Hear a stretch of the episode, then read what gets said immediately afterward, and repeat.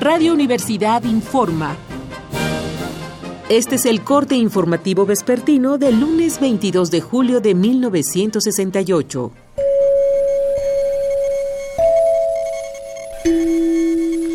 Como le habíamos informado, alrededor de las 10 de la mañana se dio una riña entre estudiantes de las vocacionales 2 y 5 afiliadas al Instituto Politécnico Nacional contra jóvenes de una preparatoria privada afiliada a la UNAM llamada Isaac Ochoterena. Estos enfrentamientos sucedieron en calles de la colonia Juárez cercanos a la zona de la llamada Ciudadela. Al parecer, todo comenzó con una riña provocada por un partido de fútbol americano llevado a cabo en la plaza de la Ciudadela.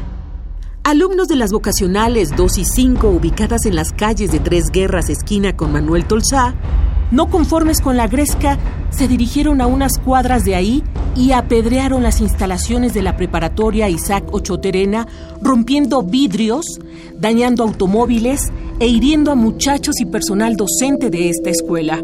En estos momentos, la situación está en calma y las actividades propias de la zona han regresado a la normalidad. Seguiremos informando. Siga pendiente de los reportes de Radio Universidad.